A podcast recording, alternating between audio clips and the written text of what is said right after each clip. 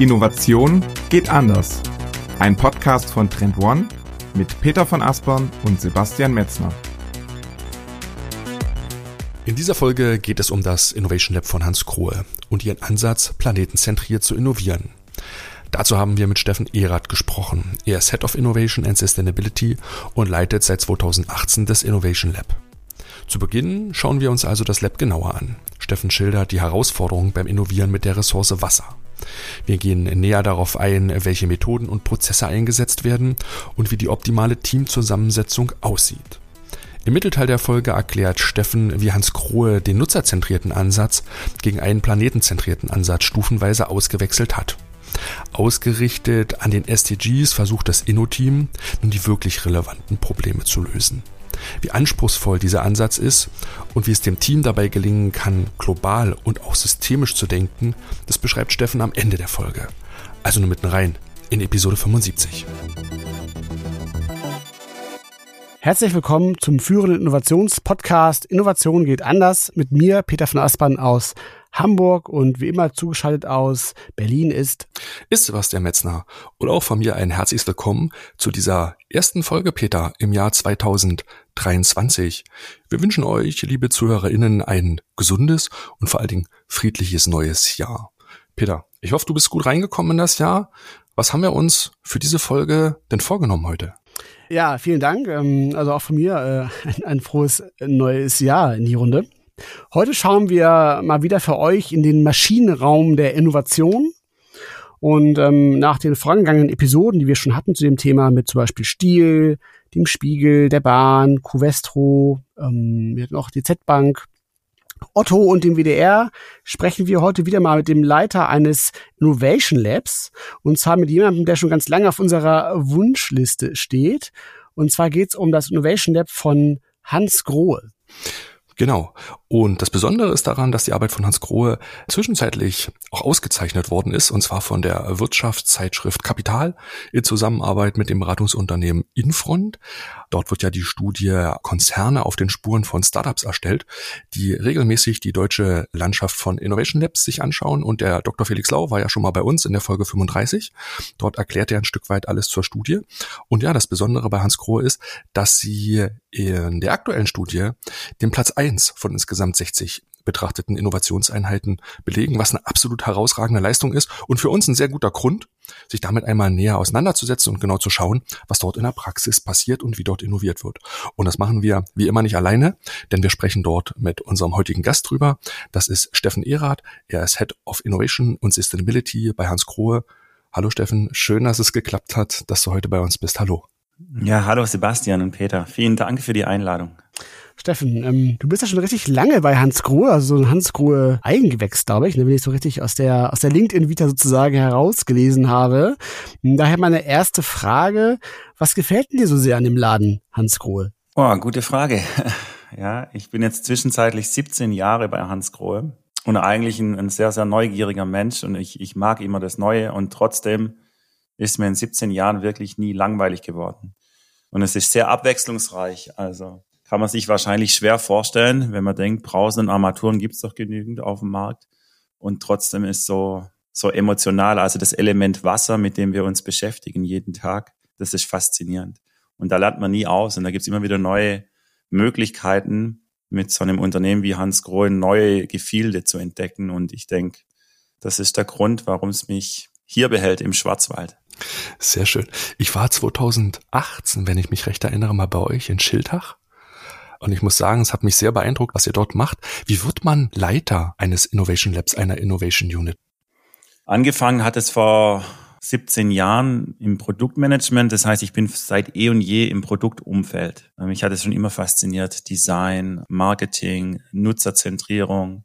Und das habe ich gut zehn Jahre lang gemacht, habe dann auch dieses Feld geleitet, mit einem Team ähm, Brausen Armaturen für die Marken Hans Grön Axor entwickelt. Und ähm, vor allem dann vor fünf, sechs Jahren, da kam so diese Digitalisierungswelle. Ich habe mal überall gesehen, vor allem natürlich Automobil. Jeder kannte das Beispiel von Kodak äh, oder von Nokia. Und dann war so die Frage, kommt die auch ins Bad oder nicht? Und man wollte natürlich auf gar keinen Fall als Innovationsführer hier zur nächsten, zur nächsten Geschichte in, ähm, in Universitäten wären, wo es nicht funktioniert hat. Und das war so der Grund, wo man gesagt hat, hey, lass uns hier proaktiv vorgehen, lass mal überlegen, was bedeutet Digitalisierung im Badezimmer, mach mal das Wasser digital. Und das war eigentlich so ähm, der Anfang des Innovation Labs, was am Anfang ein kleines interdisziplinäres Team war, das losgeschickt wurde, sich Gedanken drüber zu machen, was man mit der Technologie, mit dem digitalen Wandel alles in unserem Umfeld anfangen kann. Und später haben wir gemerkt, hey, also die Methodik, die eignet sich nicht nur für die Digitalisierung, sondern eigentlich immer, wenn es in die Unsicherheit reingeht. Also wenn man eher in das Explorative reingeht, ähm, dann kann man das auch größer aufsetzen. Und so haben wir dann 2017, 2018 das InnoLab gegründet. Und mittlerweile arbeiten hier zwischen 15 und 20 Mitarbeitern.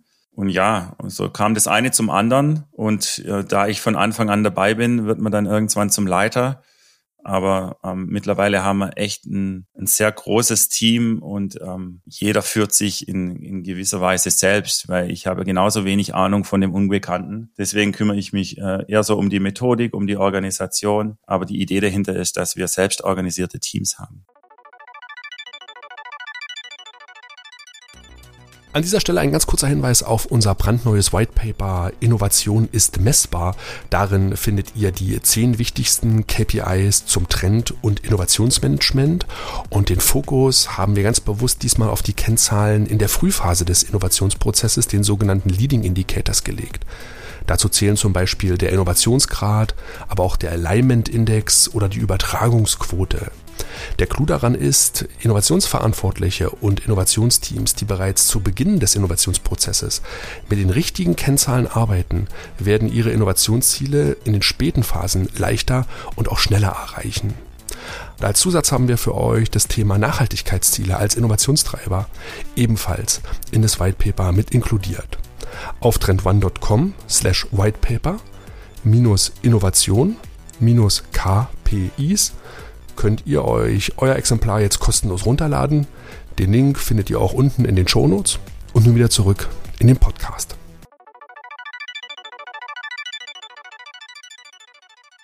Bevor wir gleich nochmal näher in das Innovation Lab reinzoomen, ähm, lass uns erst vorher noch mal einmal wieder rauszoomen und vielleicht so ein bisschen Kontext auch für unsere Zuhörerinnen und Zuhörer geben, wie so die Welt von Hans Grohe eigentlich aussieht, so im Kern, ne? also euer Kernbusiness. Ähm, was macht ihr eigentlich ganz genau? Wie funktioniert euer Business? Was sind so die, die wichtigsten Dinge, die man so in der Nutshell über Hans Grohe wissen sollte? Ja, also Hans Grohe ähm, ist zum einen ein Unternehmen, die Hans Grohe Gruppe, und wir haben zwei Marken drunter. Das ist die Marke Hans Grohe und dann noch die Marke Axor. Und da geht es um im Wesentlichen um die schönsten Momente mit Wasser, vor allem bei Hans Grohe. Das heißt, wir machen Brausen, Armaturen seit 1901 und verkaufen diese Wassererlebnisse in über 150 Ländern dieser Welt. Bei Hans Grohe arbeiten mittlerweile 6000 Mitarbeiter.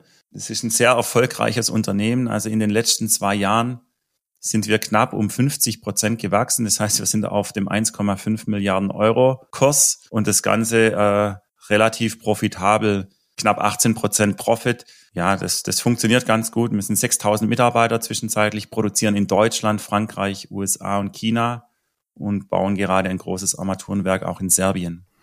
Genau, seit 2018 beschäftigt ihr euch im Innovation Lab, der Hans-Grohe-Gruppe ja mit diesem Motto Explore the New Way of Water Experience. Ich finde das so schön, weil du das gerade noch mal so ein Stück weit ins Verhältnis gesetzt hast, die schönsten Momente mit Wasser das trifft's ganz, ganz gut, weil ich habe mich in dem Moment, als du es gerade erzählt hast, gefragt, wie ist eigentlich so meine Wahrnehmung und wie nehme ich dieses Thema Armaturen, Duschen eigentlich wahr, weil für mich ist das eigentlich etwas, was ich nie unter so einem sensitiven Gesichtspunkt so gesehen habe. Aber deswegen ist es so interessant, da jetzt nochmal reinzuschauen. Was macht ihr genau eigentlich im Innovation Lab? Was ist euer Auftrag? Wie und wofür tretet ihr dort an? Ja, der Auftrag ist relativ einfach jetzt mal zu sagen. Dass, da geht es darum, die Zukunftsfähigkeit des Unternehmens zu sichern. Aber einfacher gesagt als getan. So diese, ähm, dieses Mindset dahinter ist ähm, Strategies about Options. Und um zu schauen, wo halt äh, in fünf, zehn, 15 Jahren die Reise hingeht, ist unser Ansatz durch Corporate Startups, also durch kleine Innovationsteams, das zu evaluieren. Also wir sagen, die Strategie, um die Strategie zu testen, schicken wir kleine Startup-Teams los und um die Startup-Teams oder die Startup-Lösungen zu testen, fahren wir Experimente. Das heißt, es ist ein sehr experimentelles Arbeiten, ein exploratives Arbeiten. Und wir schauen einfach nach Möglichkeiten für Horizon 2, Horizon 3, wohin kann sich Hans Grohe entwickeln. Idealerweise wachsen oder noch besser, um zu gedeihen. Und das Thema Wasser spielt eine, eine sehr wesentliche Rolle. Also auf der einen Seite ist das ein magisches Element, ja, ganz archaisch, was ganz viel mit Leben zu tun hat, mit Genuss. Auf der anderen Seite haben wir viel zu wenig Wasser auf dieser Erde und wir werden immer mehr Menschen und deswegen musst du sehr, sehr achtsam damit umgehen oder auch erstmal Zugang zu sauberem Wasser herstellen. Also das ist so ein Balanceakt. Eigentlich sind es gegenläufige Ziele. Wir müssen Wasser wertschätzen, so wenig wie möglich davon nutzen. Auf der gleichen Seite, wenn wir es nutzen, dann richtig genießen. Und das, das kann viel mehr sein als nur körperliche Hygiene. Ähm, das war der Grund, warum Hans Grohe 1901 das Unternehmen gegründet hat. Da ging es darum, das Badezimmer in jedes Haus zu bringen. Also da ging es um körperliche Hygiene, da ging es um körperliche Gesundheit. Mittlerweile hat sich das wahnsinnig gewandelt, vor allem im globalen Norden. Da geht es viel mehr um mentale Hygiene. Das heißt, wir duschen nicht mehr, um sauber zu werden, wir duschen, um zu entspannen, um runterzukommen, um besser einzuschlafen, um wach zu werden. Es gibt so viele Gründe, warum man duscht, die nichts mit Sauberwerden zu tun haben. Das ist, also wir waschen nicht nur den Kopf von außen, sondern teilweise wird auch der Kopf von innen gewaschen, hoffentlich im positiven Sinn. Und das muss man sehr, sehr achtsam angehen. Und das ist für uns so ein bisschen der, der Zweck des Unternehmens. Und da schauen wir einfach, wo gibt's denn da neue Möglichkeiten oder was kann man noch machen? Und dafür haben wir eben dieses InnoLab. Auf jeden Fall sehr, sehr, sehr eindrücklich, äh, mit welcher Leidenschaft du darüber so sprichst, weil ich äh, teile das auch so ein bisschen mit Sebastian, dass tatsächlich, dass wenn man so als außenstehender Endkonsument sozusagen halt ne, täglich duscht, sich die Hände wäscht oder, oder auch mal die Kinder so ein Bad einlässt, man vielleicht tatsächlich sich gar nicht so viel Gedanken so darum macht, aber es tatsächlich schon ein, ein sehr wichtiges Element so im, im Alltag definitiv ist und ähm, ist, glaube ich, auch zu diesen Produktkategorien gehört, die total nerven können, wenn sie nicht gut funktionieren, so halt. Ne? Das kann man vielleicht mal als, als Endkundensicht so mit reingeben. Aber, aber, aber faszinierend, wie du darüber sprichst für uns alle ist es irgendwie so selbstverständlich. Du machst den Wasserhahn auf und da kommt Wasser raus. Und wie kannst du eigentlich so ein Element wertschätzen? Und jetzt in unserem sozialen Marktwirtschaft ist halt so, ähm, dass wir den Wert oft mit Euros selbst in unserer sozialen Marktwirtschaft einschätzen. Und beim mhm. Wasser ist halt so, es ist ein Menschenrecht und es sind Umlegekosten. Das heißt, wenn 1000 Liter Wasser 5 Euro kosten, ist de facto halt nicht so viel wert. Also wenn halt äh, ein Maß Bier 12 oder 14 Euro kostet, ist das mehr wert als ähm, 1000 Liter Wasser. Und, und das ist das Problem. Und da muss man das irgendwie wieder äh, sichtbar machen. Also im Prinzip Wasser ist knapp, es ist nicht unendlich da. Und trotzdem kostet es so wenig. Und vor allem in Ländern, wo du ganz wenig Wasser hast, ist sogar noch günstiger. Also ist ein Paradox. Das ist so die Schwierigkeit mit dem Element Wasser. Es ist so ein bisschen abstrakt auf der einen Seite und auf der anderen Seite so überlebensnotwendig, wenn du drei, vier Tage kein Wasser hast, dann ist vorbei mit dem Leben. Und deswegen finde ich dieses, ja, dieses Spannungsfeld des Wassers so, so faszinierend. Ja, ja, nee, absolut. Das, das hast du mich irgendwie gerade dabei erwischt, tatsächlich, ne? Weil ähm, es ist tatsächlich so, dass das, weil es ja fast, also ich will nicht sagen gratis aus dem Wasserhahn kommt, aber es kostet ja wirklich, wenn man so eine Haushaltsrechnung sich anguckt, fast nichts tatsächlich so. Und, und du hast schon recht. Ich könnte mal, also es lädt tatsächlich momentan fast zum Verschwenden ein, so, ne? Und, und ähm, man, man ähm, achtet jetzt schon vielleicht so ein bisschen mehr aktuell drauf, aber vielleicht auch eher aufgrund der Energiekosten, weil warmes Wasser jetzt halt gerade sehr teuer und wertvoll geworden ist so und ähm, das, das rückt das Thema auch so ein bisschen mehr so vielleicht ins Bewusstsein tatsächlich. Ähm, vielleicht auch nicht so aus den ganz richtigen Motiven, weil es jetzt aktuell auch gar nicht so sehr um Wasserknappheit geht, sondern eher um Energieknappheit. Aber vielleicht läutet das so ein bisschen auch diesen Weg ein, dass man nachhaltig dann auch bewusster mit Wasser umgehen wird, wenn es wieder so ein bisschen, wenn hoffentlich die Energie wieder günstiger wird, ne, aber man trotzdem vielleicht dann sich nachhaltiger äh, verhält, weil man gemerkt hat, oh, dieser Überfluss an Energie und Wasser könnte auch irgendwann mal vorbei sein und ich muss mein Verhalten darüber überdenken so. so da hast du echt einen guten Punkt so und da, da äh, fühle ich mich jetzt gerade so ein bisschen ertappt so, dass das, ähm, ja, da muss ich noch mal mehr drüber nachdenken, tatsächlich so. Aber guter, guter Punkt so. Ja, das ist wahnsinnig. Also Wasser sparen oder achtsam mit Wasser umgehen, das wirkt sogar vierfach. Also zum einen haben wir eine Wasserkrise und die haben wir sogar in Deutschland. Da gibt es Studien drüber, dass wir in den letzten 20 Jahren Grundwasser in, in der Größenordnung des Bodensees verloren haben. Das sieht aber kein Mensch. Aber das wird, das mhm. wird schlimmer werden in Zukunft. Also wenn du weniger Wasser verbrauchst oder achtsamer mit dem Wasserverbrauch umgehst, tust was Gutes für die Umwelt, für das Grundwasser. Dann hast du es schon angesprochen, ist die Energiekrise. Also ich habe da mal so ein Beispiel. Eine Minute warm duschen verbraucht gleich viel Energie wie eine Minute mit dem Tesla auf der Autobahn Vollgas fahren. Also dass man mal so ein Gefühl kriegt, wie viel Energie steckt denn da eigentlich drin? Also Wasser von 14 Grad auf 40 Grad zu erhitzen, das ist wahnsinns viel Energie. Und dann duschst du da unter diesen Tropfen drunter und dann verschwinden die wieder im Abfluss. Kommen mit 40 Grad oben raus und verschwinden mit 36 Grad im Abfluss. Also hast gerade mal vier, vier Grad irgendwie für dein Duschvergnügen genutzt. Und das Problem, und das geht jetzt nämlich eine Stufe weiter, auf einmal hast du jetzt CO2, Klimakrise mit drin.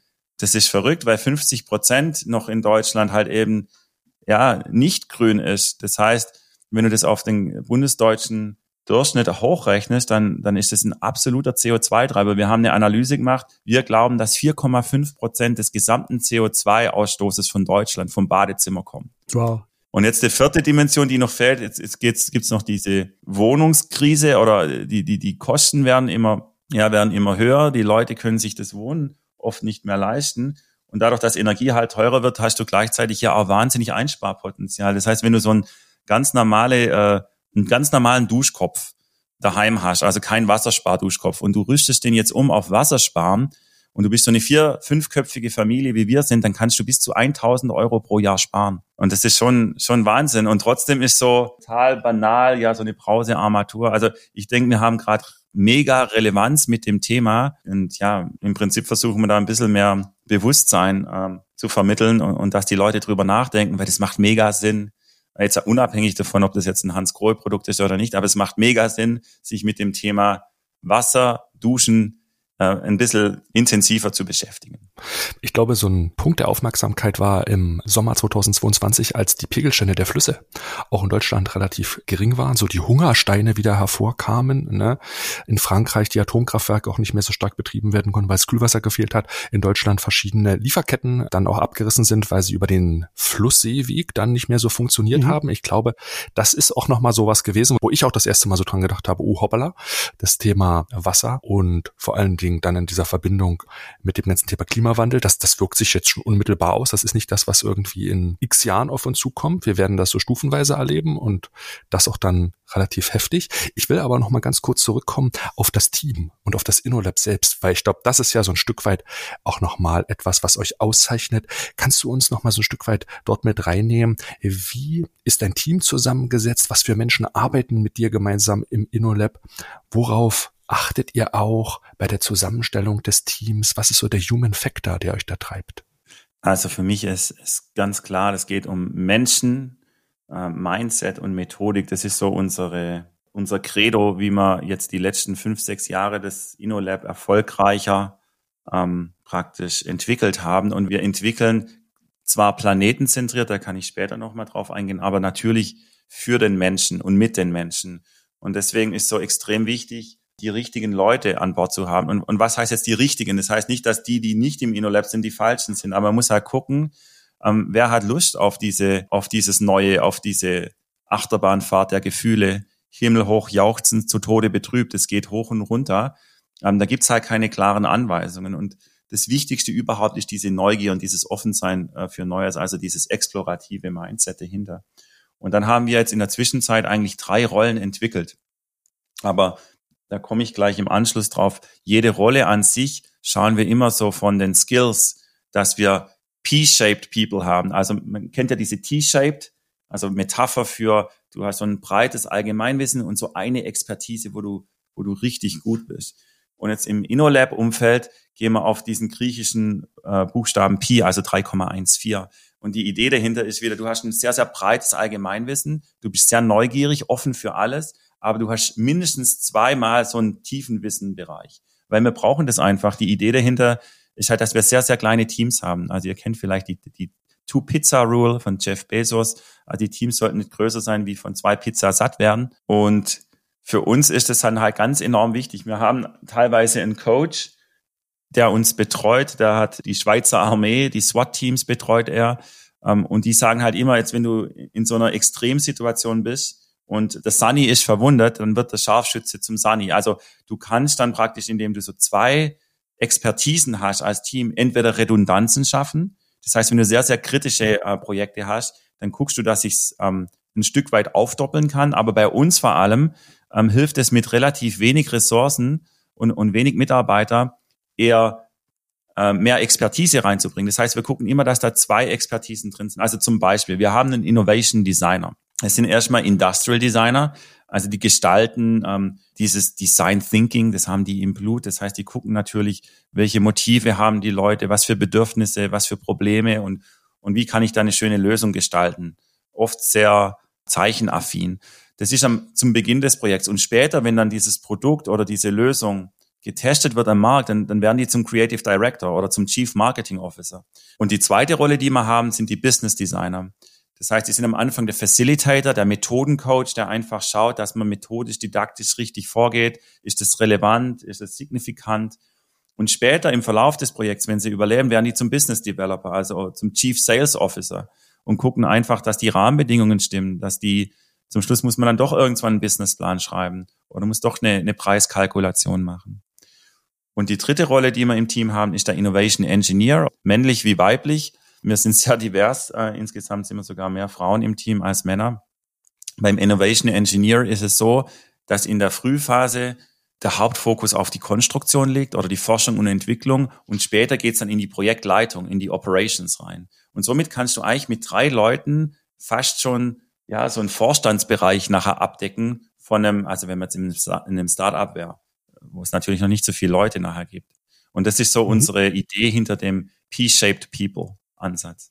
Und das passt dann wahrscheinlich auch sehr gut zu eurem Ansatz, weil du hattest es vorhin auch schon kurz erwähnt, dass ihr sehr viel in in Experimenten denkt ne? und, und so kleine Corporate Startups baut, dann eben mit diesen P-shaped People, die dann entsprechend dann auch äh, mit wenig Personen sozusagen das abdecken können, was man so braucht, um so ein Corporate Startup ins Leben zu rufen. Und ist das auch so die grundsätzliche Mechanik, wie ihr so arbeitet? Also wie ihr dann tatsächlich auch Innovation dann auch generiert und an den Markt bringt? Also kannst du das doch mal so ein bisschen ausführen, wie das so funktioniert, auch mit diesen Experimenten und diesem Corporate Startup Ansatz, wie, wie ihr das, das anstößt und, und wie viele von solchen Experimenten ihr zum Beispiel auch so macht, so über ein Jahr? Ja, also es ist eher so ein, ein Lean Startup Ansatz, mit dem haben wir auch gestartet vor fünf Jahren. Da halten wir dran fest, wir haben den ein Stück weit weiterentwickelt. Also Lean Startup fängt halt ganz wichtig, es geht mit dem Problem los, nicht mit einer Lösung, nicht mit einer Idee. Also wir sind jetzt keine Ideen-Sammelstelle und überlegen, welche Idee äh, verfolgen wir jetzt weiter, sondern wir fangen wirklich mit dieser Problemfindung an. Und da haben wir so einen Measured Funding Ansatz. Das heißt, für die, für die erste Phase hast du halt drei Monate Zeit, hast ein gewisses Budget, sagen wir mal 5000 Euro, und du musst halt beweisen, dass das Problem relevant ist, was du gefunden hast. Die nächste Phase ist dann sechs Monate maximal, 10.000 Euro Budget und ähm, deine Aufgabe ist es, ähm, eine Lösung zu finden, die die Leute wirklich gut finden. Also diese Problemidentifikation, die funktioniert natürlich sehr nutzerzentriert. Die Ideen generieren wir dann selbst, aber gehen sofort wieder raus zu den Nutzern und fragen, ob die Lösung wirklich ihr Problem löst oder nicht.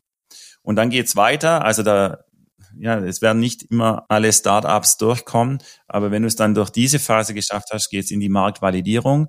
Also da machen wir oft so eine Art Pre-To-Selling, ist ja auch ein Begriff aus dem Lean Startup, also Pretend mhm. to Sell oder so eine mhm. Art Kickstarter-Kampagne in klein. Also du bietest eine Lösung an und du guckst schon mal, ob die Leute wirklich bereit sind zu bezahlen. Weil oft ist ja so, wenn du fragst, findest die Lösung gut oder nicht, da, da sagen viele, ja, könnte ich mir vorstellen, dass ich es kaufe. Aber wenn du dann wirklich sagst, so jetzt mal 50 Euro, hier kannst haben, also Skin in the Game, wie man so schön sagt, das, das trennt dann schon nochmal äh, die guten Konzepte von den nicht so guten. Und für diese Marktvalidierung nehmen wir uns dann auch sechs Monate Zeit und das machen wir alles nicht unter der Marke Hans Grohe.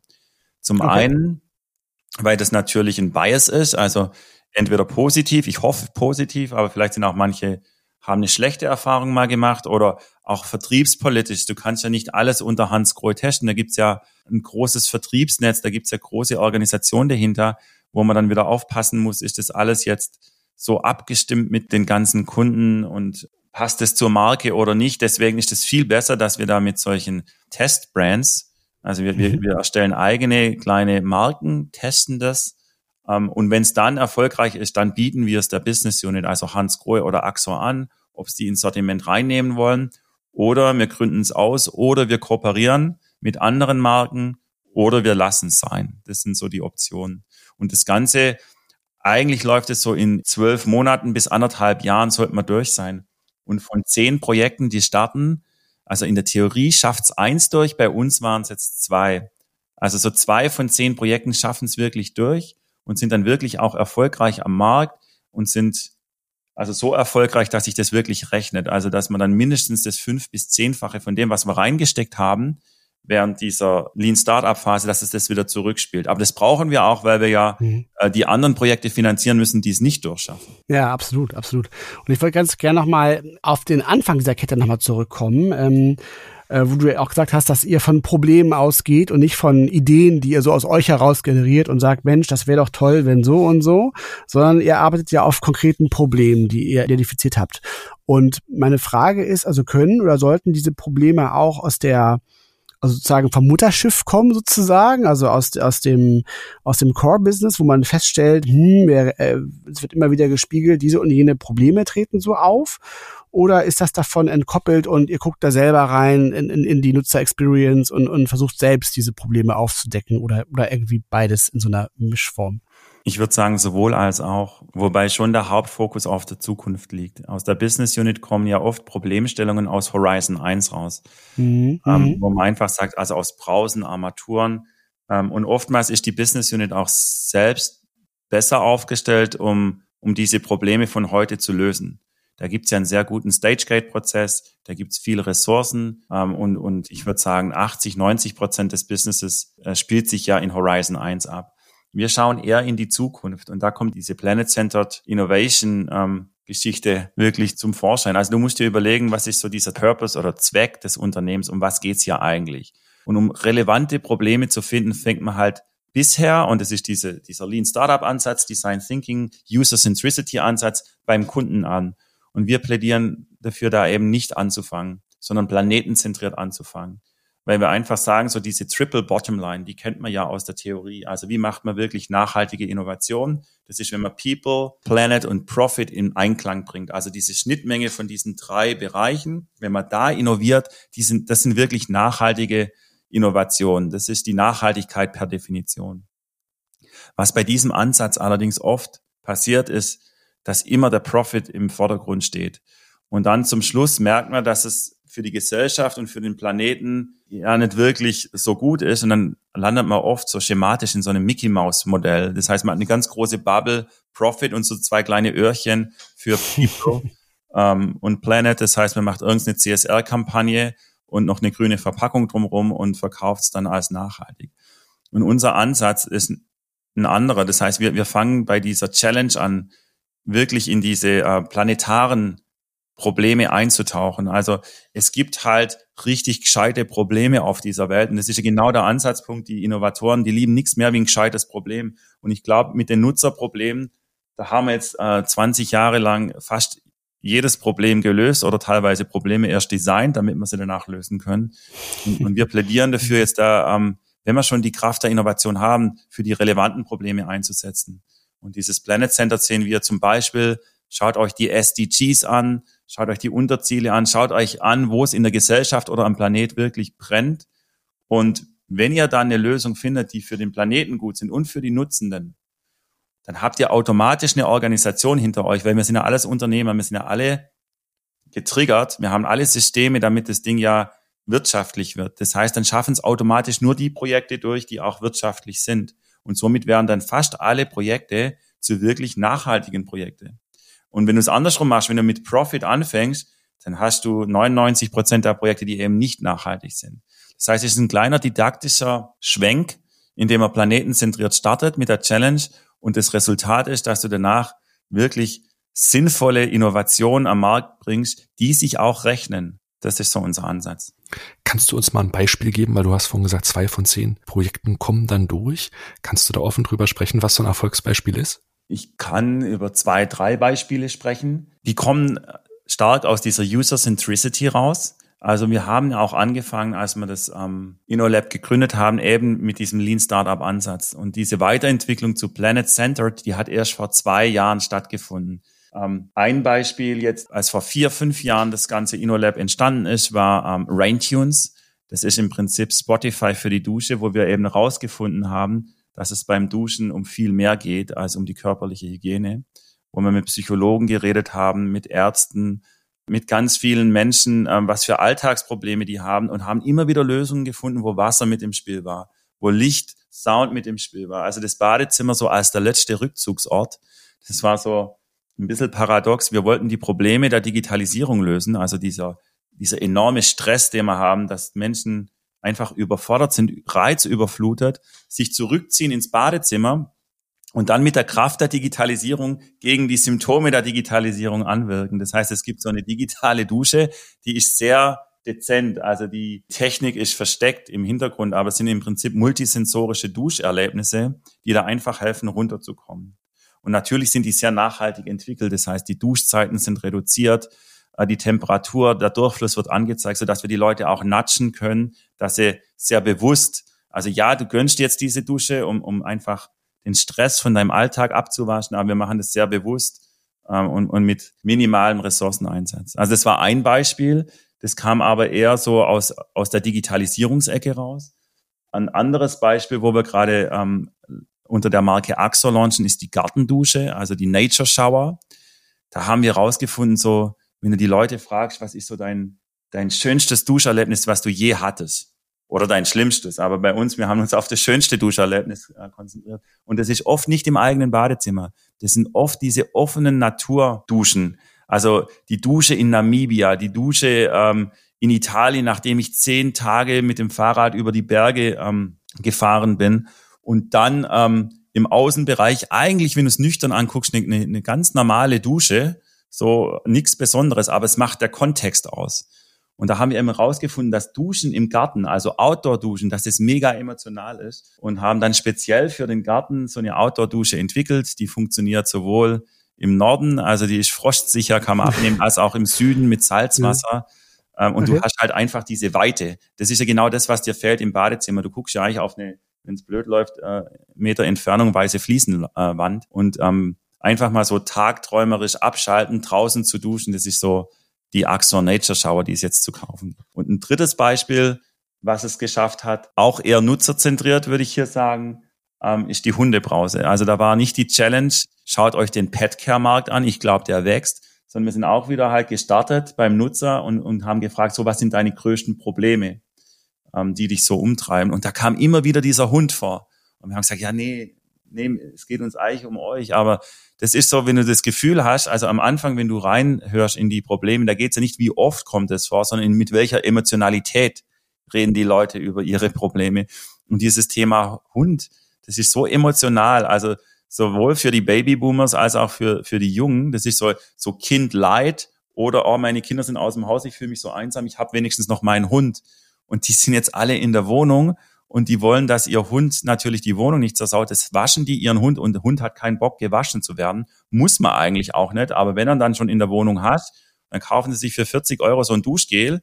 Und dann ist es so, dass die, die Hunde oft überzüchtet sind und so ein sen sensibles Fell haben oder so eine sensible Haut, dass die wirklich Irritation kriegen. Und dann haben wir im Prinzip eine Dusche entwickelt mit einer Bürstfunktion vorne dran, wo du das Shampoo rausbürsten kannst mit Wasser. Und das ist jetzt echt mega erfolgreich. Wir sind total, also da hat jeder drüber geschmunzelt, gesagt, ist das jetzt radikale Innovation? Wir sagen, ja, ist es, weil radikal von der Wurzel her kommt. Also das Problem wirklich identifiziert, eine Lösung und dann der Nutzer entscheidet. Wenn der Nutzer das Problem identifiziert und die Lösung gut findet und da bereit ist, Geld dafür zu bezahlen, dann haben wir da wirklich glückliche Menschen ähm, gemacht.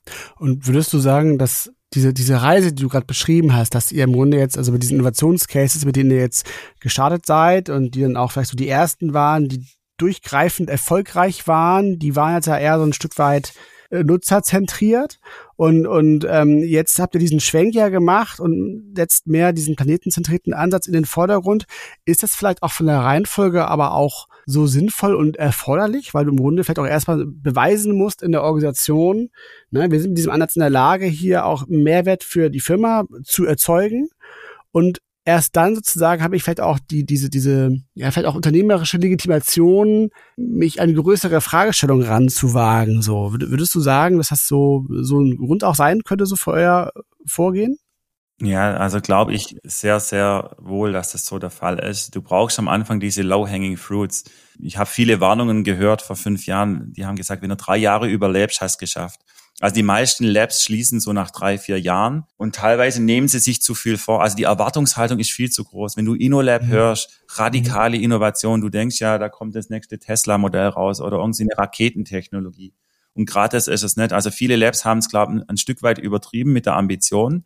Deswegen so mein Rat ist so diese low-hanging fruits. Also start small, scale fast genauso fürs InnoLab. Also macht mal lieber einen, einen Schritt langsamer und Nutzerzentrierung ist deutlich einfacher als Planetenzentrierung. Und jetzt, dadurch, dass wir jetzt diese Projekte am Markt haben, diese drei Projekte und die, die erwirtschaften Geld, somit hast du jetzt eine, eine solide Finanzierung, dass du jetzt den nächsten Schritt wagen kannst. Und ich finde, da irgendwann kommt halt diese Sinnfrage auch im Lab. Also Hans Grohe an sich beschäftigt sich ja seit eh und je mit dem Thema Wasser und Nachhaltigkeit ähm, dieses InnoLab, da haben wir uns jetzt noch stärker auf Nutzer am Anfang konzentriert. Aber irgendwann fragst du dann auch, okay, guck mal, jetzt haben wir bewiesen, dass es funktioniert. Was machen wir denn jetzt mit dieser Kompetenz, die wir haben? Sollen wir jetzt nicht mal wirklich die wirklich relevanten, relevanten äh, Themen angehen? Oder sollen wir jetzt so weitermachen wie die letzten drei, vier Projekte, die ich gerade gezeigt habe? Und dann muss ja schon den Kontext sehen, jetzt 1,5 Milliarden Euro Umsatz pro Jahr. Nur mit dieser nutzerzentrierten Innovation, das wird schwierig zu sein, da mitzuhalten. Also wenn es uns jetzt ganz schlecht gehen würde und wir sagen, hey, mit unserer Business Unit, wir sind ko komplett auf dem falschen Weg, dann vielleicht ja. Also in Horizon 1 machen wir ja auch einen, einen, guten Job und wir wachsen, wie gesagt, die letzten zwei Jahre 50 Prozent Wachstum. Das gibt dir dann auch die Chance, mal ähm, ein bisschen tiefgründiger reinzugehen. Und das ist jetzt die Idee mit dem Lab. Das heißt, wir, wir gehen da sehr stark jetzt in diese Nachhaltigkeitsthematik rein. Und das motiviert ungemein. Also es ist natürlich super motivierend für ein Team, wenn die sehen, dass die ersten Aufträge reinkommen, die ersten 10.000 Brausen verkauft sind und man sieht, hey, das ganze Ding rechnet sich. Aber ihr könnt euch gar nicht vorstellen, wie viel es motiviert, wenn ihr so ein richtiges Problem von Menschen löst, zum Beispiel im globalen Süden. Oder wenn ihr so eine Technologie entwickelt, eine Lösung entwickelt, die wirklich wirklich wassersparend ist und vielleicht einen kleinen Beitrag dazu leistet, dass wir dieses SDG 6 vielleicht doch erreichen können. Also da kommen irgendwelche Superkräfte, werden da bei den ähm, Innovatoren freigesetzt. Aber der Werk ist steiniger und es ist viel, viel schwieriger, bis man dann zu diesem profitablen Erfolg kommt. Und deswegen glaube ich, sollte das wahrscheinlich aufeinander aufbauen. Also erstmal die Methodik über Nutzerzentrierung testen, bis man gut eingespielt ist, bis die Rahmenbedingungen schaffen und dann ran an Speck und jetzt geht's an die Planetenzentrierung. Weil das Problem jetzt ist, uns läuft halt die Zeit davon. Also wir können ja nicht warten mit der Planetenzentrierung bis 2050. Wir müssen es jetzt angehen. Die Dringlichkeit ist halt so ungemein hoch. Lass uns gleich nochmal auf die globale Perspektive gucken. Lass uns aber für den Moment nochmal bei diesem ganzen methodischen Teil bleiben. Löst ihr auch die Planetenzentrierung dann mit eurem jetzigen Team? Du hast es vorhin geschildert, ne? P-shaped, die verschiedenen Rollen. Oder müsst ihr euch dazu noch mehr öffnen? Kooperationen mit externen Startups, mit Universitäten. Macht ihr das alleine? Müsst ihr erweitern? Oder wie geht ihr da jetzt vor? Weil das ist ja schon nochmal eine andere, nicht Ausgangslage, aber ein anderes Anforderungsprofil an euch ist, oder? Ja, also definitiv. Das geht nur mit einem Open Innovation Ansatz. Aber nicht nur die Planetenzentrierung, auch die Nutzerzentrierung. Immer wenn du in neue Gefilde reingehst, also alle Projekte, die ich vorher genannt habe, die erfolgreich waren, die haben nur funktioniert durch Kooperation. Also da gibt's einen, einen schlauen Satz, ein schlaues Buch, was demnächst rauskommt von der Universität St. Gallen, uh, From Competitive to Collaborative Advantage. Das beschreibt's für mich echt gut. Also es geht nicht nur um diesen einzelnen Wettbewerbsvorteil, sondern es werden die gewinnen, die, die es wirklich schaffen, zusammenzuarbeiten. Also bei der Dogschauer haben wir einen super Partner gefunden, der uns in den Petcare-Bereich Eintritt verschafft. Mit dieser Gartendusche haben wir am Anfang mit einem Garten- und Landschaftsbauer äh, kooperiert der natürlich diese, diese Expertise von Garten- und Landschaftsbau hatte. Da kennen wir uns ja komplett gar nicht aus. Das heißt, immer da, wenn du keine Ahnung hast und in ein neues Gebiet reingehst, ist natürlich sinnvoll, sich zu öffnen und einen starken Kooperationspartner zu suchen. Und es können Marktpartner sogar sein, das können Technikpartner sein, Lizenzpartner, Startups oder Kunden und Lieferanten. Und bei der Planetenzentrierung ist es halt so, jetzt wird das Ganze noch akademischer. Also bisher ist halt sehr psychologisch, wie du rangehst, über die Emotionen.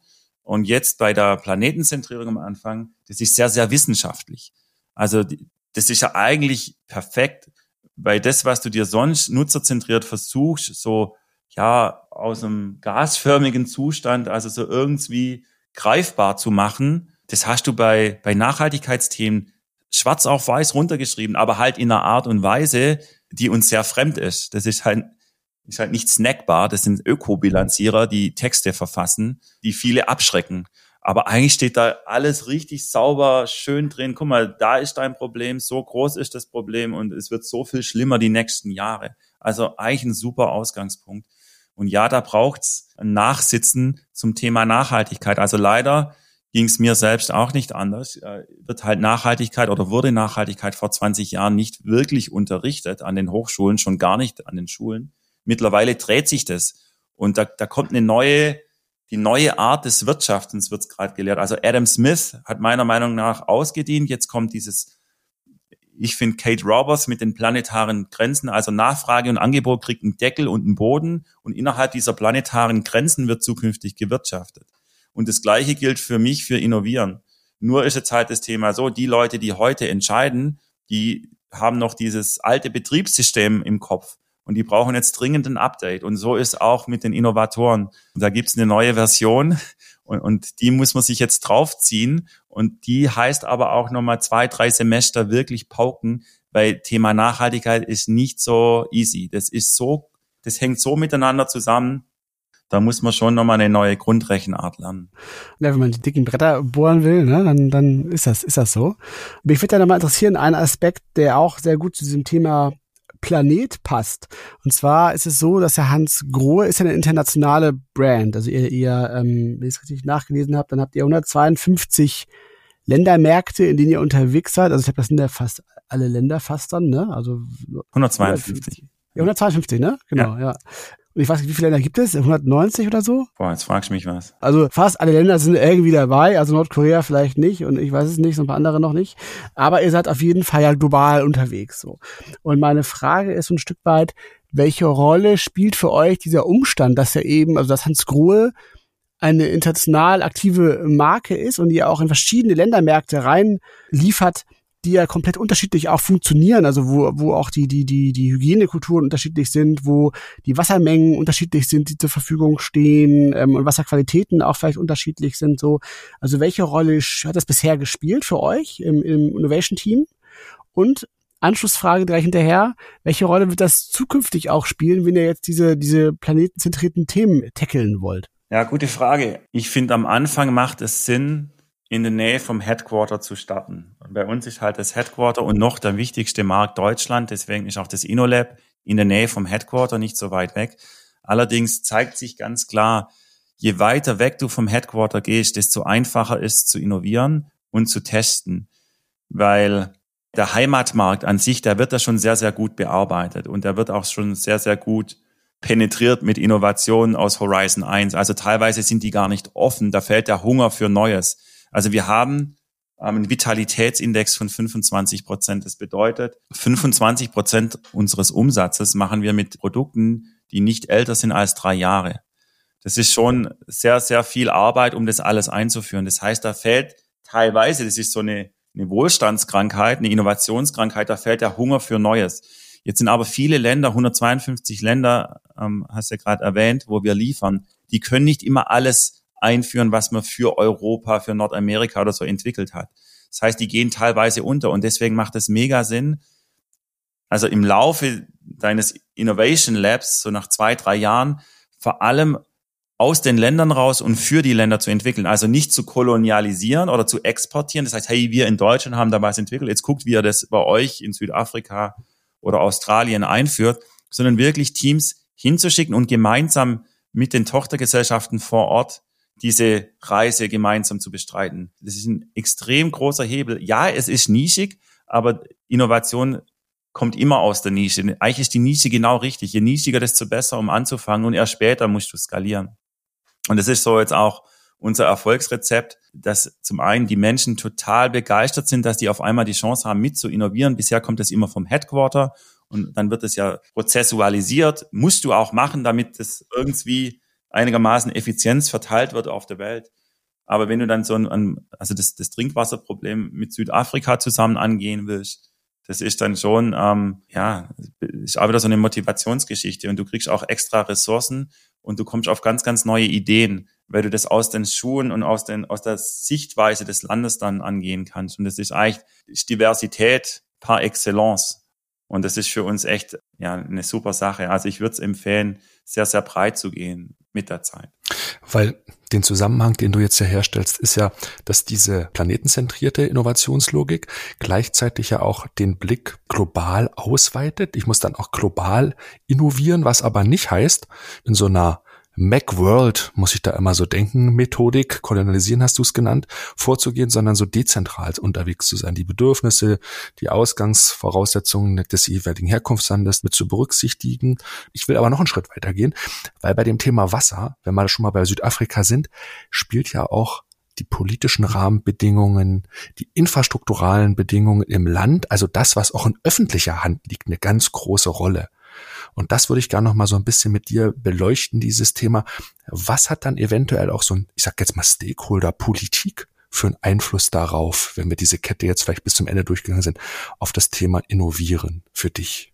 Nehmt ihr das schon mit rein? Ja, extrem viel. Und das ist da, wo es schwierig wird. Bei der nutzerzentrierten Innovation ist der Politik eigentlich relativ egal. Bei der planetenzentrierten Innovation, da wird's komplex. Das hängt miteinander zusammen. Und teilweise rechnen sich ja viele Nachhaltigkeitsthemen nicht, weil es irgendeinen Fehler im System geht. Also der reine gesunde Menschenverstand würde uns ja alle drauf bringen, dass wir sehr nachhaltig wirtschaften. Aber meistens sind irgendwelche Externalitäten nicht richtig eingepreist. Also ich habe vorher das Beispiel Wasser genannt. Wasser wird nicht nach Nachfrage Angebot gepreist, sondern sind Umlegekosten. Ist ja auch gut, so ist ein Menschenrecht. Jeder muss Zugang zu Wasser haben. Aber das bedeutet halt, wenn sich jemand einen Swimmingpool füllt, die 1000 Liter kosten trotzdem 5,50 Euro. Und wenn einer das Wasserglas äh, auffüllt zum Trinken, hat es den gleichen Preis. Und genauso ist mit CO2, das wird ja auch nicht richtig bepreist. Und deswegen rechnen sich heute nachhaltige Innovationen eher nicht. Und da kommt die Politik ins Spiel und da kommt Public Affairs ins Spiel. Und da musst du mit ähm, ja, mit den Behörden zusammenarbeiten, mit NGOs zusammenarbeiten. Da geht es viel um Regularien. Teilweise sind, sind die protektionistisch da, damit eben die eigene Wirtschaft geschützt wird, was dann manchmal doch wieder keinen Sinn macht. Also da wird es ein bisschen ähm, schwieriger. Und deswegen ist da enorm wichtig, eher so eine Art Systems Thinking aufzubauen. Du musst im System denken und dann musst du dir ganz genau äh, bewusst sein, dass du Dinge nicht verschlimmbesserst. Also jetzt mal ein Beispiel eher jetzt wieder aus dem globalen Norden. Wir reduzieren den Durchfluss extrem mit unseren Brausen. Ihr als Nutzer kriegt das gar nicht mit, weil die Duschqualität, ähm, das Duschvergnügen, das bleibt trotzdem gut, aber wir reduzieren den Durchfluss. Das heißt, hat man früher noch mit 20 Liter pro Minute geduscht, duscht man heute noch mit 10 Liter, vielleicht in, in fünf bis zehn Jahren nur noch mit 6 Liter pro Minute. Jetzt hast du ein Riesenproblem im Leitungsnetz. Die sind natürlich alle so dimensioniert, dass da richtig viel Wasser durchkommt. Sprichst du jetzt mit dem Wasserversorger und dem Leitungsnetzbetreiber, die sagen, hört auf, euren Durchfluss zu reduzieren, unsere Leitungen verstopfen, wir müssen es mit Frischwasser spülen. Und wenn du die jetzt ernst nehmen würdest, würdest du sagen, ja, okay, wir können gar nicht Wasser sparen, weil das Leitungsnetz ist nicht drauf ausgelegt. Aber ich glaube, da muss man im System vorgehen und unser Ansatz ist, okay, wir preschen hier vor und dann muss sich halt der Wasserbetreiber irgendwie auch bewegen und auch innovieren, dass es irgendwie hinkriegt, sein Leitungssystem trotzdem zu spülen, obwohl jetzt weniger Wasser zukünftig durch die Leitungen kommt. Und das ist jetzt ein Beispiel aus Deutschland. Jetzt könnt ihr euch vorstellen, wie schwierig das dann ist in, in Ländern ähm, wie Südafrika. Wir sind ähm, in Asien viel unterwegs, wo die Wasserqualität auch nochmal komplett anders ist. Da geht es erstmal drum, dass man überhaupt duschen kann unter dem Wasser und nicht krank wird. Ja, also das sind echt dicke, dicke Bretter, die wir da bauen und das geht einfach nur gemeinsam. Du hast ja gerade schon so ein Stück weit diese Themenvielfalt sehr gut äh, skizziert, auch gerade wenn man das systemisch betrachtet, ne, wie viele Einflussfaktoren da eigentlich tatsächlich in diesem Kontext Wasser eine Rolle spielen. Also die Komplexität ist auf jeden Fall sehr viel größer, als man auf den ersten Blick vielleicht so äh, vermuten würde. Also auf, auf jeden Fall in der Tat. Ähm, und von daher so die Frage nochmal in Richtung Innovationsstrategie gedacht, beziehungsweise auch in eurer Ausrichtung, so aus Perspektive eures Innovation Labs, wie ihr jetzt auf die Dinge schaut und welche Dinge ihr euch auch vornehmend. Ähm, wie, wie überblickt ihr das und wie steuert ihr das ein? Also arbeitet ihr zum Beispiel mit sowas wie strategischen Suchfeldern, die ihr vielleicht strategisch äh, definiert? Also das ist ja so ein Klassiker sozusagen, also so, so vorzugehen. Also tut ihr sowas? Genau, wir haben angefangen am Anfang mit Innovationssuchfeldern zu arbeiten, die abgeleitet waren von Megatrends. Mittlerweile sind wir übergegangen und haben in Future Bets wir denken so in Wetten. Also es sind Hypothesen, ähm, wie sieht die Zukunft aus? Und der Zeithorizont ist zehn Jahre. Und es sind Wetten, es sind Annahmen. Aber die sind halt natürlich äh, äh, Zahlen, Daten, Fakten basiert. Und, und da kommt jetzt wieder dieser planetare Ansatz rein. Also ein Thema von uns wird sein, wir glauben, die Märkte der Zukunft sind wahrscheinlich eher im globalen Süden als im globalen Norden. Und das kannst du relativ einfach herleiten. Du siehst, jetzt haben wir, glaube vor ein paar Wochen die acht Milliarden ähm, Grenze überschritten mit Einwohnern auf diesem Planeten. Ähm, bis 2100. Das ist noch eine lange Zeit dahin. Aber wir werden elf, zwölf Milliarden Leute auf dieser Erde sein. Und da kommen drei Milliarden Leute in Afrika und eine Milliarde in Asien dazu. Und die Kinder sind ja heute schon auf der Welt. Also die Pyramide, die wird halt äh, zukünftig, geht die so nach oben. Aber die brauchen Infrastruktur, die Leute. Ähm, die, die werden hoffentlich von, ähm, es gibt so Four Levels of Income, die werden hoffentlich von Level 1 auf Level 2 kommen. Wir schaffen es von Level 2 auf Level 3 mehr zu kriegen und ein paar von Level 3 hoffentlich auf Level 4. Und damit steigt insgesamt auch der Wasserverbrauch. Und so kommen wir dann eigentlich zum zweiten Thema, wo wir sagen, hey, die beste Arena, wo Hans Groß spielt, das ist wirklich Wasser. Und es ist zum einen im globalen Norden, den Wasserverbrauch zu reduzieren und im globalen Süden ähm, teilweise Zugriff zu Wasser äh, zu generieren. Ist es Trinkwasser, ist es Duschwasser, äh, kann es Regenwasser sein? Und die Nummer drei, die wir uns vorgenommen haben, ist einfach, also die Generationen, die da kommen. Jetzt kann man drüber streiten, ob es Gen, Gen Z gibt, ob das äh, eine Altersbegrenzung gibt, aber wir glauben, dass die Leute im Konsumverhalten sich deutlich verändern werden. Und es muss nicht nur Gen Z sein, aber in zehn Jahren glauben wir, dass, dass diese Purpose-Driven Innovation, wie wir das nennen, viel wichtiger sind. Das heißt, man kauft sich nicht mehr eine Marke, wo man sagt, oh, ich möchte so sein, wie die Marke mir vorspielt oder wie sich die Marke präsentiert, sondern du, du kommst nur noch in die Auswahl, wenn die Marke zu dir passt. Also du musst irgendwie einen, einen Zweck bedienen, du musst, du musst sinnstiftend sein als Marke, sonst werden dich deine Konsumenten in Zukunft gar nicht mehr betrachten. Du bist gar nicht mehr im Relevant Set, du bist einfach nur irrelevant. Und das sind so unsere drei großen Thesen, ähm, die wir haben. Und darunter abgeleitet definieren wir dann solche Challenges und schicken die Teams los. Und seid ihr damit dann auch in die Unternehmensstrategie so ein Stück weit eingebettet oder löst ihr euch total von? Wir sehen uns äh, so eine Art Avantgarde-Abteilung der Strategie. Unsere Strategie geht oft ähm, drei bis fünf Jahre und wir, so wie ich es eingangs erwähnt habe, sehen uns so ein bisschen als die Teststrategen, also Strategies about Options. Wir schauen, ob das der Pfad sein kann, der große Tanker Hans Grohe dann in zwei, drei Jahren einschwenken kann, um die nächsten Horizons zu bereisen. Deswegen ist dann, gibt es einen engen Austausch mit der Strategie, aber wir sind nicht eingebettet in der Strategie, sondern wir sind vorgelagert.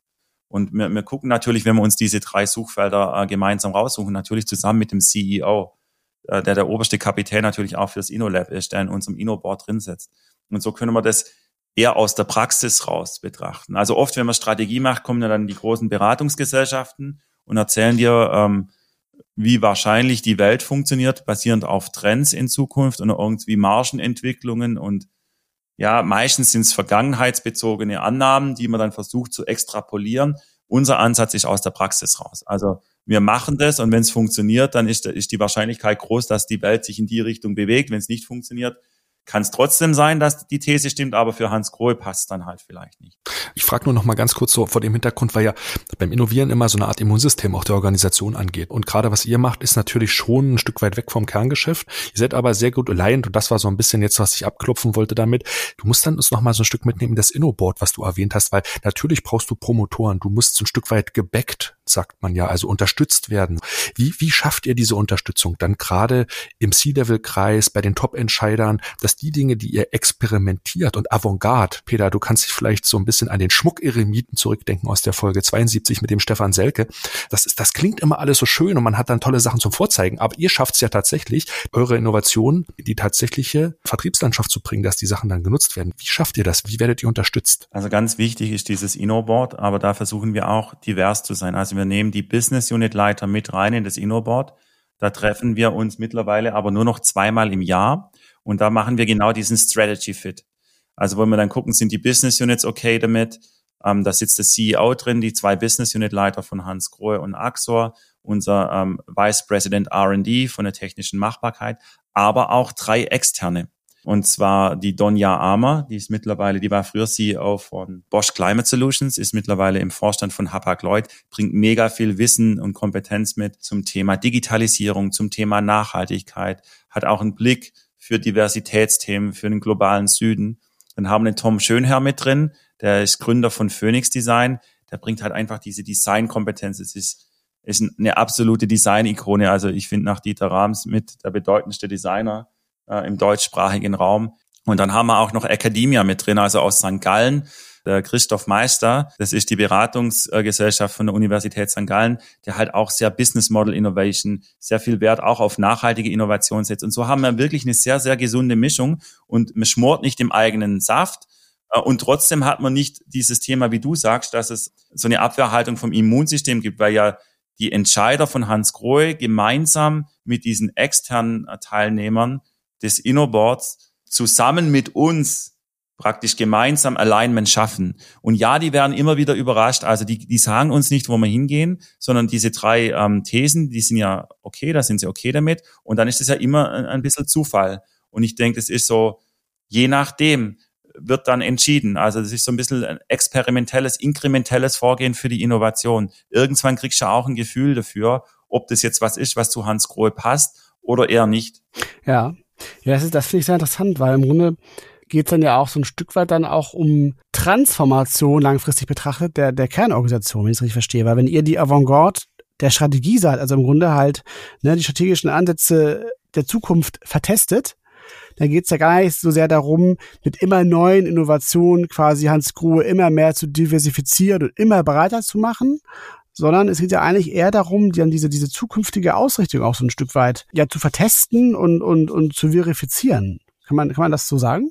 Ja, das Besondere bei Hans Grohe ist vielleicht so, dass unser Horizon 1 nicht so unter Druck ist. Man kennt ja diese Transformationsbewegungen oft. Also Automotive geht mir fest davon aus, dass man zukünftig weniger Autos verkauft. Deswegen muss ja ein Mercedes oder ein Audi oder BMW, die müssen ja zum Mobilitätsdienstleister werden, weil sonst ihr Geschäft Horizon 1 wegbricht. Mhm. Ähm, oder so, gehen wir mal, in Kodak Fotohersteller, ja, da gibt's halt, die analogen Filme waren weg, alles geht in digitale Filme rein. Da muss dein Geschäftsmodell verändern. Bei uns ist ja so, wir gehen fest davon aus, dass es in 10 bis 20 Jahren trotzdem noch Brausen und Armaturen braucht. Also das Ding ist ja eigentlich nicht unter Beschuss. Das heißt, es ist, es ist ergänzend äh, zu Horizon mhm. 1. Also mhm. kannst das als Wachstumsopportunität sehen oder wir sehen das als, als Möglichkeit, noch mehr Gutes zu bewirken, aber das baut aufeinander auf. Und vor allem dann, wenn es in das Thema Wasser reingeht, klar, die Learnings, die wir da draus ziehen, die sind natürlich auch wichtig für Brausen und Armaturen. Aber es ist jetzt nicht so, dass wir sagen, hey, wir müssen jetzt alle 5000 Mitarbeiter von Hans Grohe transformieren und wir müssen jetzt äh, Zisternen bauen zukünftig, weil es gibt keine Armaturen mehr.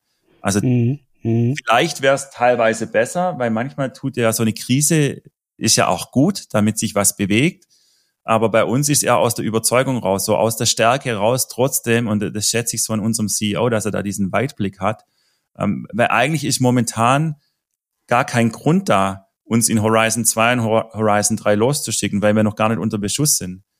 Aber es kann ja irgendwann sein, dass wir so unter Beschuss sind, dass du dann froh bist, dass du diese, diese Option da hast und das schon evaluiert hast und dann praktisch mit einer Erfahrung von sieben, acht Jahren voll rein kannst. Definitiv. Also das macht euch ja auf jeden Fall ja auch äh, zukünftig resilienter, äh, wenn tatsächlich mal äh, tiefgreifende Herausforderungen auf euch zukommen. Man weiß ja nie tatsächlich, was die Zukunft bringt. Also von daher ist das ja auf jeden Fall klug, eben nicht nur aus der Not heraus zu innovieren, sondern eben auch in, in den guten Jahren äh, sich da nachhaltig für die Zukunft aufzustellen. Von daher macht das natürlich Sinn. Du hast ja gerade mal angesprochen, dass natürlich jetzt in Horizont 1 es gerade sehr gut läuft. Das hattest du ja auch ganz am Anfang der Folge ähm, berichtet, als du nochmal über Hans Grohe so ein Intro gegeben hast, ne, wie er auch so dasteht. Ähm, da habt ihr im Grunde jetzt ja gerade richtig fette Jahre hinter euch äh, gebracht, ne, die, die sehr gut gelaufen sind, was bestimmt ja auch mit der boomenden äh, Bauwirtschaft zu tun hatte. Pandemie hat natürlich auch nochmal die Nutzungsintensität und, und die Bedeutung vom Thema Bad sicherlich auch nochmal gesteigert. Und jetzt kommen wir aber in, in Zeiten, wo sich einige Dinge ja gerade auch in dem Themenfeld so ein Stück weit verändern. Also die Bauwirtschaft boomt jetzt ja erstmal nicht mehr, also zumindest jetzt hier in, in Deutschland und Europa. Ich habe jetzt den globalen Blick, den habe ich da jetzt nicht drauf tatsächlich. Aber hier so bei uns merkt man ja schon, hm, dass das, der Boom ist auf jeden Fall vorbei. Und ähm, die, die Portemonnaies sind auch jetzt so ein bisschen, bisschen äh, mehr von anderen Themen unter Beschlag sozusagen halt. Und das generell so das Konsumklima auch so ein Stück weit zurückgeht so. Daher so die Frage, wie, wie blickst du denn so auch, wenn du euer Core-Business dir anschaust, so auf die nächsten Jahre so? Wie, wie, wie, wie wird das weitergehen? Hast du da so einen Ausblick für uns, wie ihr das einschätzt? Ja, auf jeden Fall ziehen Wolken auf am Horizont. Also das ist definitiv der Fall. Aber in der Baubranche ist das ja nichts Neues. Da, früher hat man mal gesagt, sieben Jahre äh, läuft's und dann gibt's wieder, nach sieben Jahren kommt wieder eine Krise und dann läuft's mhm. wieder. Mhm. Es ist schon eine komische Konstellation, die wir gerade haben. Also auf der einen Seite haben wir immer noch eine Wohnungskrise. Also es gibt immer noch zu wenig Wohnungen. Und ich habe es ja vorher gesagt, global gesehen kommen ja mehr Leute, äh, mehr Menschen auf die Welt. Die brauchen ja Infrastruktur, die brauchen ja Wohnungen. Jetzt vielleicht nicht in diesem Premium-Segment, wo wir mit ähm, Axo und Hans Grohe ganz oben spielen, aber so tendenziell der Markt müsste theoretisch, also der Bedarf ist da, der, der wächst. Auf der anderen Seite haben wir jetzt halt eine ganz komische Konstellation. Also wir haben vielleicht vorweggenommene ähm, Bautätigkeiten während Corona, wo man halt nicht in, in Urlaub gefahren ist, sondern das Bad saniert hat. Das hätte es vielleicht noch zwei, drei Jahre getan. Jetzt hat man es vorgezogen. Dann haben wir jetzt eine Extremsituation. Also ich habe selbst gebaut vor sieben Jahren. Ich konnte mir echt im besten Willen nicht vorstellen, dass es mal wieder fünf Prozent Zinsen gibt. Aber das macht schon brutal viel aus, wenn er mal so eine Kalkulation, mal den Zinssatz von eins auf fünf, da kannst du nicht mehr so viel leisten.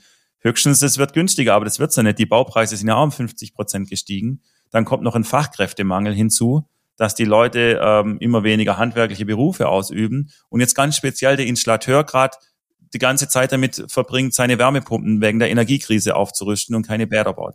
Also äh, die Zutaten sind sehr, sehr spicy. ähm, mal gucken, was da rauskommt. Ist immer wieder auch eine Chance. Also bisher läuft's echt gut bei uns und wir, sehen, ähm, dass viele Unternehmen unter Druck kommen und vielleicht gibt's ja auch eine Konsolidierung oder einige äh, Marktbegleiter schaffen es dann nicht, aber es sind auf jeden Fall sehr, sehr volatile Zeiten stehen äh, vor uns. In einem Jahr oder zwei wissen wir mehr. Das, das hängt halt alles irgendwie miteinander zusammen. Das Gute ist aber dann wieder so global betrachtet, wenn du viele Märkte hast, gleicht sich dann doch manchmal wieder ein Stück weit aus. Und dann sind wir nicht nur im Badezimmer, wir haben ja auch noch die Küche. Gut, ist jetzt trotzdem Baubranche. Wir haben auch viel Renovation, wir haben Replacement mal gucken, wo das hinläuft. Und sonst müssen wir halt Horizon 2 und Horizon 3 doch schneller machen als, als ursprünglich gedacht.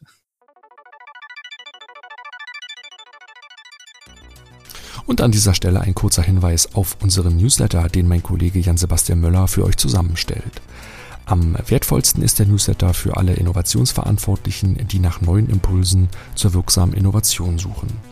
Wir stellen euch dort monatlich exklusive Fokusthemen vor und präsentieren euch dazu die besten Mikrotrends. Ihr erhaltet nützliche Praxisbeispiele und Hintergrundstories und verpasst in Zukunft keiner dieser Podcast-Episoden mehr. Auf trendone.com slash newsletter könnt ihr die Newsletter jetzt kostenlos abonnieren. Den Link findet ihr auch unten in den Shownotes und nun geht's weiter mit dem Podcast.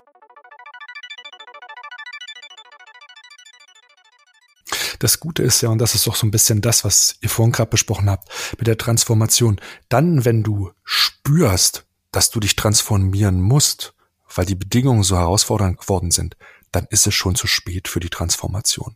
Deswegen ist meine Erkenntnis ein Stück weit zu dem Thema, du musst, wie ihr es tut, schon im Vorfeld, dann, wenn die Schmerzen noch nicht da sind, wie zum Beispiel in der Automobilwirtschaft durch diese Tesla-Momente vielleicht da waren, dann musst du eigentlich schon aktiv fahren. Dann wird dir das gelingen, ehrlich gesagt. Und da habe ich das Gefühl, dass ihr da auf einem sehr, sehr guten Weg seid. Gibt es Dinge, die wir in der nahen Zukunft von Hans Krohe jetzt innovativ bemerken werden, die vielleicht, ja, vielleicht im nächsten, übernächsten Jahr bei euch schon vor der Tür stehen? Wenn ihr sehr aufmerksam seid, ja, aber wir, wir testen halt viel auch unter diesen Testbrands. Das heißt, es sind gerade fünf Projekte am Testen. Da davon wird es eins schaffen, definitiv.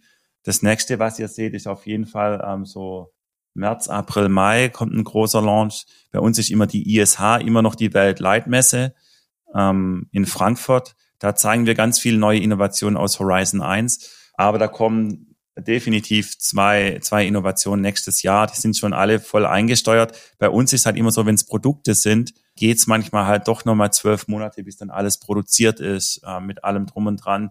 Das ist auch so ein bisschen das Dilemma. Du bist mega schnell unterwegs am Anfang mit deinen Innovationsprojekten. Dann hast du die validiert oder invalidiert, dann machst du das nächste Projekt, aber du hast es validiert, aber halt nicht mit Hans Grohe Standard. Und jetzt muss noch, damit Hans Grohe dann später draufsteht, halt doch nochmal durch diesen Stage-Gate-Prozess durch, damit halt die Qualität stimmt, damit das Branding stimmt. Und das geht dann ähm, ja manchmal nochmal zwölf bis 18 Monate.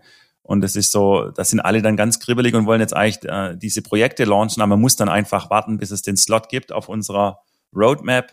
Aber dann kann man natürlich mit voller Kraft die Produkte einführen und dann hat halt Hans Grohe schon auch schon eine Macht. Also da sind wir schon vertriebstechnisch gut aufgestellt und, und haben eine starke Marke, dass man dann natürlich viel, wie soll ich sagen, viel impulsiver launchen kann wie ein Startup. Da, da, das kann, da muss ja immer Stück für Stück muss ja gucken, dass du inkrementell wächst. Wenn Hans Grohe dann was launcht, ist es so, so ein Big Bang Launch und überall und dann, ja, wenn du validiert hast, dass die, die Nutzer das mögen, dann funktioniert es meistens auch. Also wie so eine Kickstarter-Kampagne, aber in, im Sinn von einem Sprungbrett.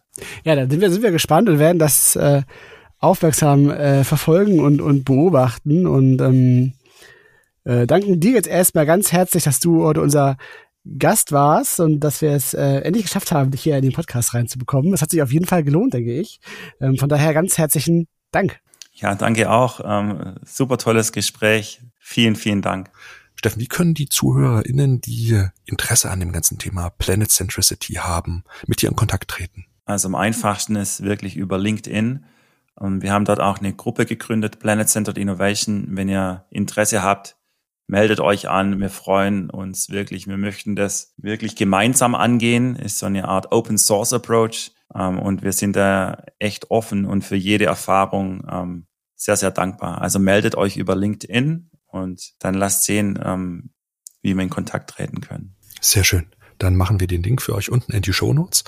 Wir bedanken uns vielmals bei euch fürs Zuhören. Wir hoffen, dass ihr ein, zwei, drei Gedanken mitnehmen konntet und auch praktisch in die Anwendung bringen könnt. Wenn euch der Podcast gefallen hat, empfehlt ihn gerne weiter an Freunde und Kollegen. Das freut uns dann immer sehr, wenn wir dann einzelne Geschichten hören, ähm, wie wir empfohlen worden sind. Genau. Wenn ihr Themen und Feedback habt, dann schreibt uns gern an podcast.trendone.com kommen. Peter, und dann hören wir uns schon in zwei Wochen wieder. Genau, am 19.01. geht's dann äh, weiter mit der Folge 76 und das Thema, das verraten wir an dieser Stelle noch nicht, da müsst ihr euch überraschen lassen. Sehr schön. Dann habt einen guten Start ins neue Jahr. Bis bald. Tschüss. Tschüss. Ciao.